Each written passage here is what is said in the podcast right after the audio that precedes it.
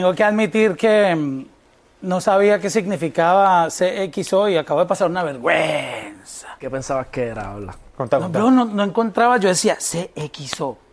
¿Por qué? O sea, yo, no. Sí, bro, rápido te vino ni que culo, este... Sí, sí, sí, algo así. Ya, pero, ya. ¿Sabes una cosa? Yo creo que eso, eso, eso dice, dice mucho de mí.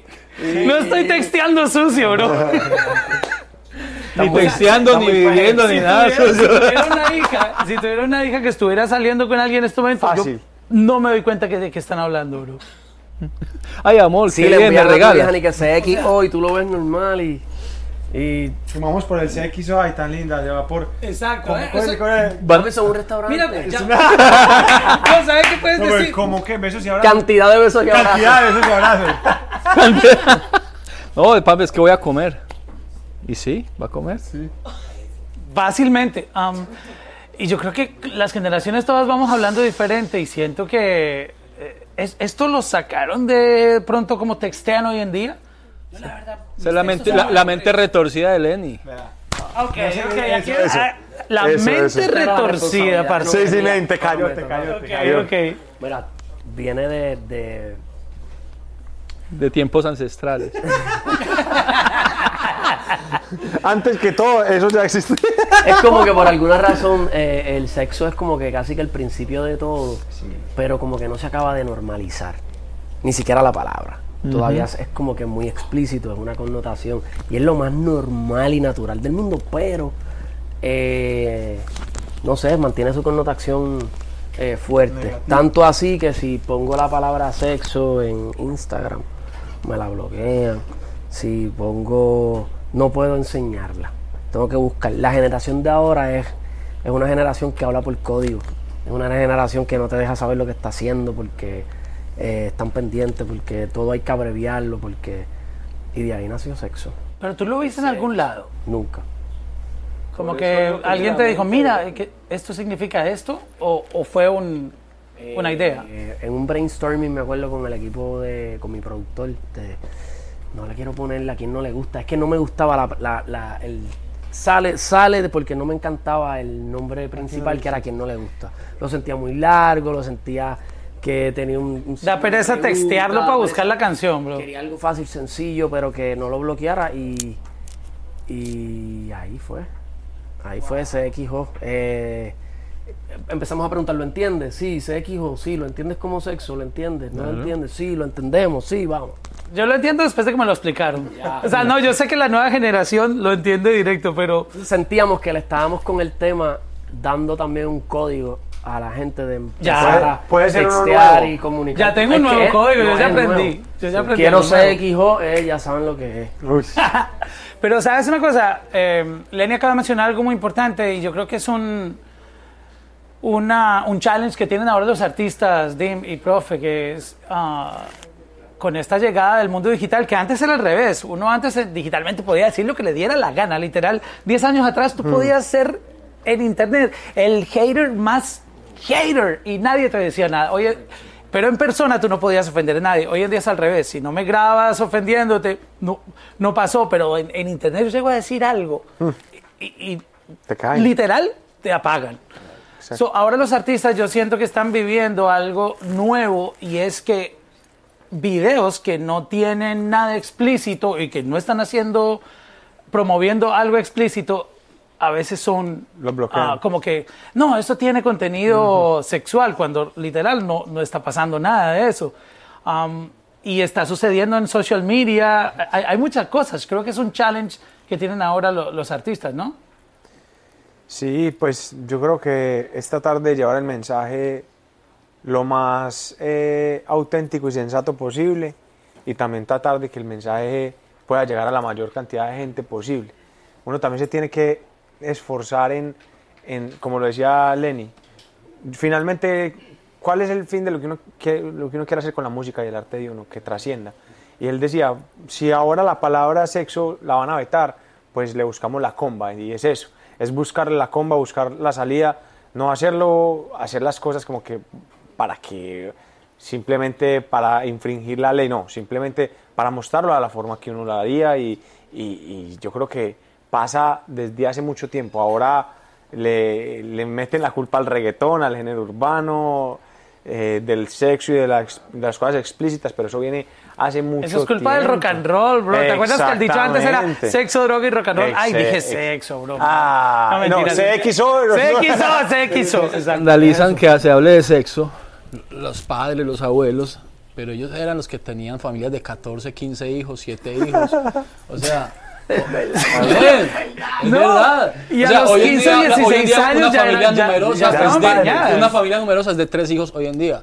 Antes tú escuchabas, hablas con papás, ah, yo tengo cinco hermanos. yo Se tengo la pasaban en el sexo. Entonces, Los abuelos se la pasaban en esas, pero les escandaliza la palabra. no tiene sentido, pero bueno. E- Ellos vienen de, de una tierra que es la, la tierra paisa. No, no sé en Puerto Rico cómo sea el- la, la historia, pero en Medellín, por ejemplo, en Antioquia, hasta hace 20 años, 25 años, las familias eran de 7, 8, 12, 15 hijos. 15 hijos, hasta ¿En Puerto más. Rico Yo tengo tien- ¿Tienen esa, esa, ocho, siete- esa siete tradición? tíos, tengo siete tíos. Siete tíos. Exacto, yo tuve 12, 12 tíos también. O sea que había bastante La familia de CXO. mi en- papá es de siete hermanos. Sí, porque lo que no había era televisión. No sabía cómo No había, no había mucho entretenimiento y pues había que dar. Había que hacerlo, había que crearlo. No, qué aburrimiento. ¿Cuán- Vamos a... cuán- ¿Cuándo tú supiste de Piso 21? Eh, ¿Qué recuerdas de la primera impresión que tuviste de ellos? Hacho piso 21 metió, yo recuerdo que yo estaba en Colombia y ya metí un palete con pis, con con Paulo Londra, yo estaba trabajando con Ah. Paulo Londra, yo vi un de drums y o sea, musicalmente me acuerdo que, que despertamos ahí, si no me acuerdo, si fue el primer tema que que, que supe teatro que está pasando aquí musicalmente, es otra vuelta, es otra onda. Es pop, me gusta, estoy viviendo, o sea, es una onda muy, muy rica, muy feliz, muy, muy, muy ellos. Piso 21 tiene un color muy de ellos, muy de ellos.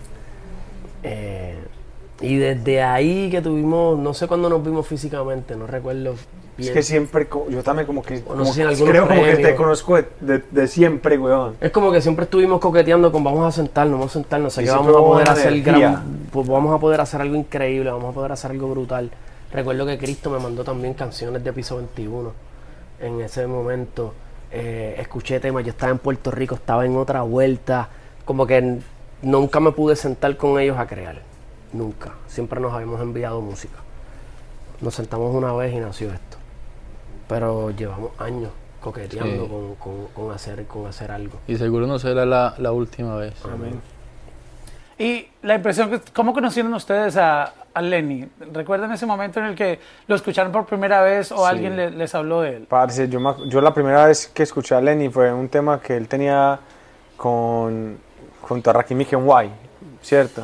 Parce, y yo decía, parce, ¿quién es esa voz que está, ahí- que está haciéndole como la para en ese momento? Ese era Rakim, ¿cierto? O Kenway, ¿cuál? Era el que cantaba. Guay es el que entona. Eso, Ajá. Kenway, Kenway, perdón. A Kenway. Y yo decía, marica, ¿quién es el que hace la voz también melodiosa, igual de chimba?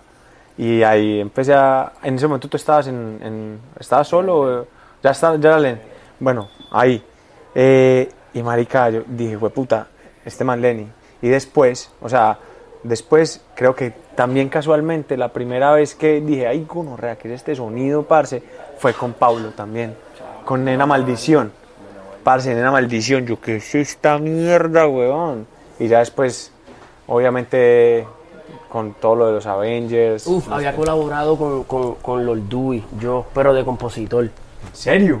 Sí, No en- nos en una sesión con. Andy Rivera. Ah. Lord Dewey estaba componiendo todavía no era la No parte era de de piso piso. 21. Muy, Y marica, esa fue la eso. O sea, so del, co- del combo con quien primero en realidad, en realidad yo compartí un, un- en, en persona que no Vínculo, sí. No Wow, tenía ni idea. Dewey. Y todavía no era parte de piso. Pero estaba en eso, no, pero estaba en el coqueteo. Se fue en el momento, Estaba en el coqueteo. el momento crucial. Y de momento flap y sucede. Y, y vi, a Lord Du- vi a Lord Dewey también su proceso. ¿Me entiendes? No solamente, o sea, piso 21 ya los veo con un sonido claro, con lo que quieren llevar. Cuando conozco a Lord Dewey está en ese proceso Sí. todavía. De quererla lograr y me llenaba mucho de orgullo también cuando Piso 21 le dio la oportunidad de, de decir, vamos para encimota, que, que tú también tienes algo que ofrecer. Y no sé, todo eso se, se, se combinó ese día en el estudio, ¿me entiendes? Toda esa buena energía. Esto fue hecho en Medallo. Esto fue hecho aquí en Aquí en Miami. Aquí en Miami, con el flow. Pero obviamente tiene, tiene el flow de ustedes. Un- un- Uno a donde va tiene su flow.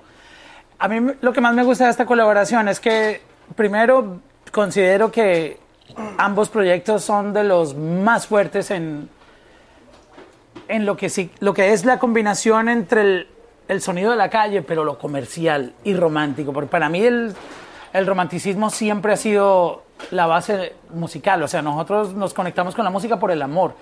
Y mm, las canciones que, que ambos proyectos tienen en, en- en su catálogo son increíblemente muy bien hechas para conectar comercialmente, pero al mismo tiempo sonar calle.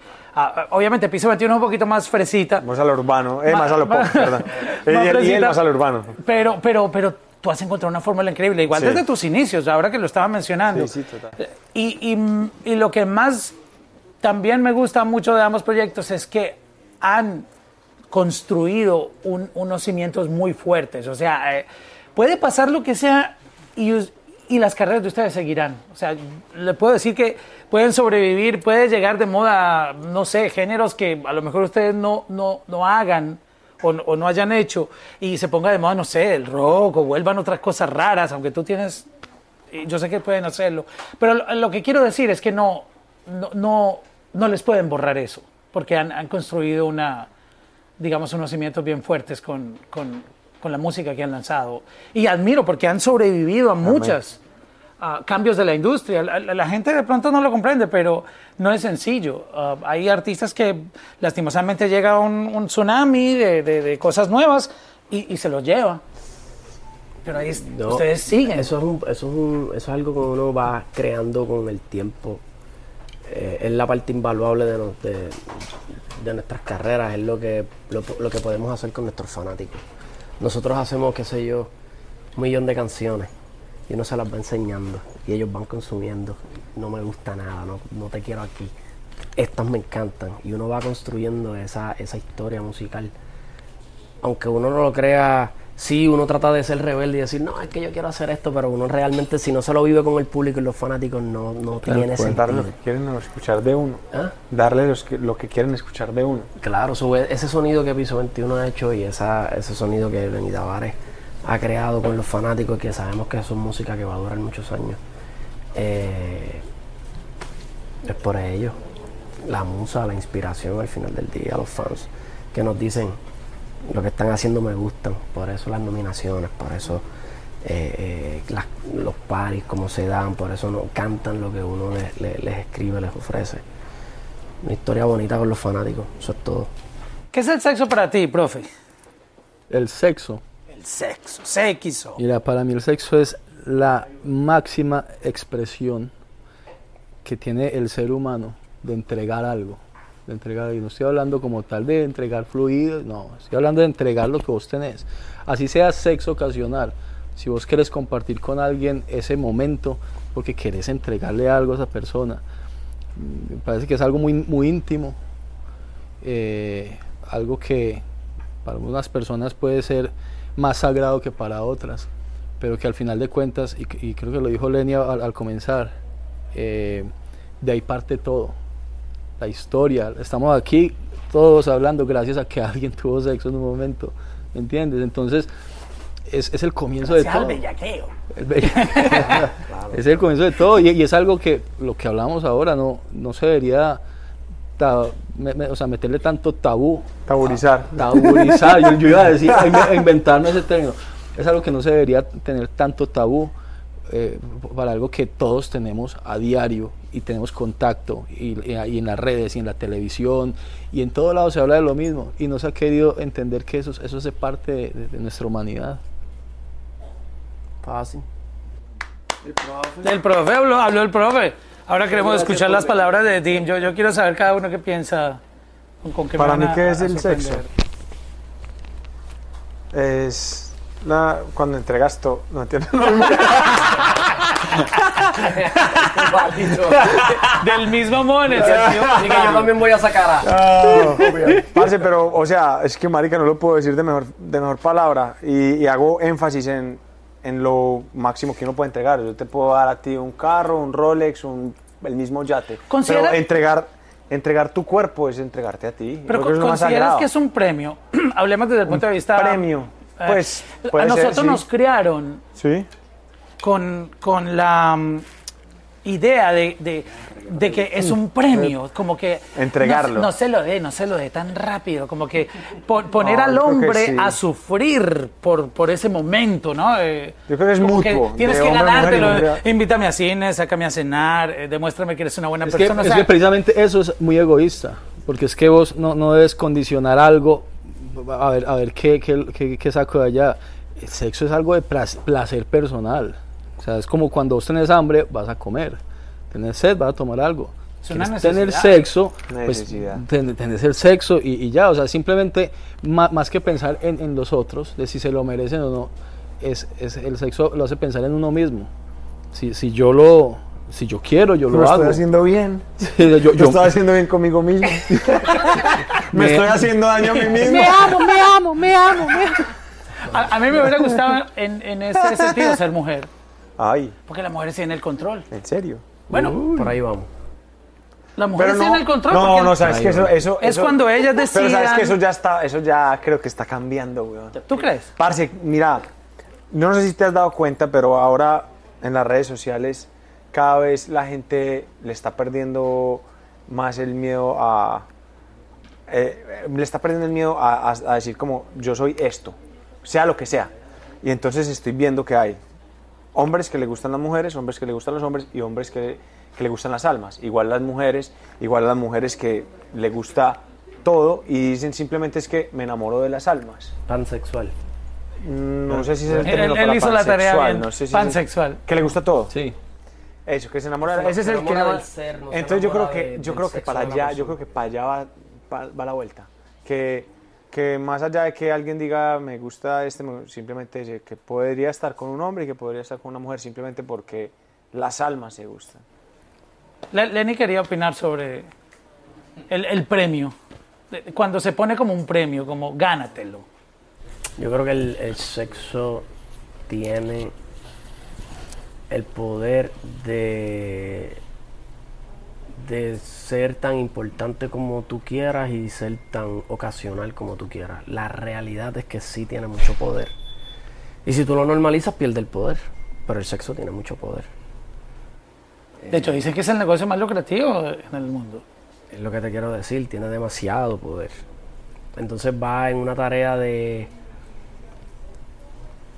como hombre o como mujer tomar decisiones sobre ese acto sexual que parecería ser muy normal, pero carga mucho poder. Entonces es bien, es bien, es bien individual como tú quieres tratar tu actividad sexual. Porque el sexo tiene una diversidad de, de- de- que no es solamente el acto, sino el sentirte cómodo sexualmente como con quien tú eres. Eh, y empieza por ahí, empieza por ahí, pero el sexo tiene mucho, tiene. Muchas Yo entendería por qué una chica sale conmigo y no me la da el primer día. Perfectamente, lo valoro. ¿Por qué lo valoras? Puedes pensar que es que se está haciendo la difícil, o puedes pensar que es que se está dando a respetar. Igual yo como hombre, ella puede pensar, yo salgo dos, tres veces con ella y es que quieres tratarte un poco... un- un Se poco- me está acabando el budget para que me lo des. Estamos a 50 dólares. de- Yo también- había, yo había destinado 450 y ya llevamos 380 dólares y, la- gastados. y la- y las dos Y actitudes... no me lo has dado. Y las dos actitudes sobre el sexo están bien. Ser, prom- ser, ser promiscuo está bien si no le haces daño a nadie. Ser. eh, eh, no querer tener sexo está muy bien. A quien no le gusta, a mí no me gusta. Un ejemplo, no, ahora mismo no. no. O no me gusta tan frecuente. O sea, eh, pero mi- mira que es, es interesante eso que acabas de decir porque ah, hay, hay, una, hay una creencia, por ejemplo, que cuando una mujer eh, lo da o, o- o- o- o se entrega en la primera cita, la van a tomar como que es fácil. Lo cual, desmiento, yo jamás he pensado eso de una mujer. Simplemente digo, wow, qué noche, no más, pero, pero no me pongo a Es el- pensar, no, me pongo a pensar yo que, creo que que es sí, una somos- chica fácil. Yo creo- dale, dale. Quiero, quiero, Dale, dale. quiero, quiero educar a mis mujeres. No la den nunca la primera vez. No la den nunca. Siempre No van a ganar. eso, Lenny. siempre van a ganar terreno. No, porque es que, brother, ya tengo una hija. ¿Cuántas hijas tú tienes? ya yo tengo una hija. Él ya está sembrando. Vamos a educar a los niños, no lo den en la primera, espera por lo menos para la segunda, por favor, mi bebecita que estás escuchando esto, mi amor, en el momento que sea. Pero, Vamos, a- vamos a guardar este clip pero para, mira, para dentro lo que de 10 está años. diciendo Lenny y lo que estábamos hablando de todo este cuento que el sexo tiene poder. El primer poder que tiene es con uno mismo. Entonces yo, yo, yo tengo la capacidad de o de volverme un trapo de cocina que después a nadie le interese co- coger ni, ni oler o volverme alguien realmente atractivo. Eso no quiere decir que nunca tenga sexo, sino que, que tan responsablemente estoy manejando mi, mi- mi parte sexual, que tanto me estoy arriesgando, que tanto estoy entregando, porque tú tienes sexo con alguien y, y- y no solamente el acto, tú estás entregando parte de, de ti, de tu alma, de tu esencia, así sea ocasional. Entonces, ¿qué tanto quieres repartir eso con todo el mundo o qué tanto quieres guardártelo para ciertas personas? Yo, yo voy a dar una. Las una- dos están bien, las dos están bien con nosotros, que les dé la gana.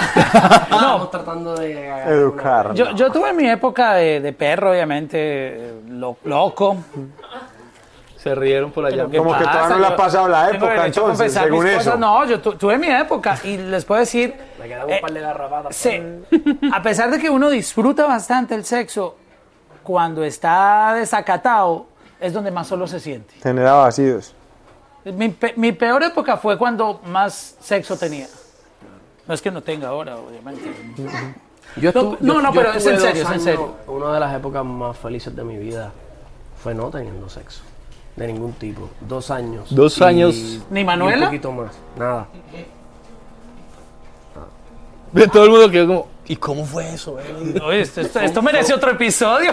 Yo ahora mismo en estos momentos estoy divorciado, pero en el momento que tomé la decisión en mi vida de casarme, estuve dos años antes de casarme en... O sea, tú llegaste virgen al matrimonio.